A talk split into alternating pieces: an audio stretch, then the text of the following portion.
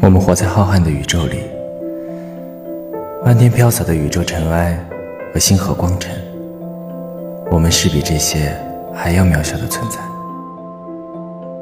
你并不知道生活在什么时候就突然改变了方向，陷入墨水一般浓稠的黑暗里去。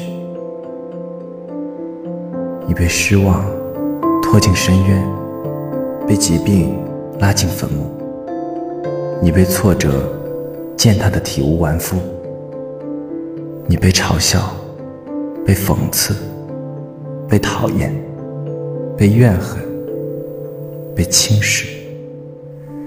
被放弃，但我们却总在内心里保留着希望，保留着不甘心放弃跳动的心。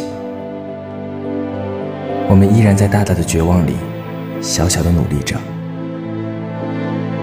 而这种不想放弃的心情，它成为无边黑暗里的小小星辰。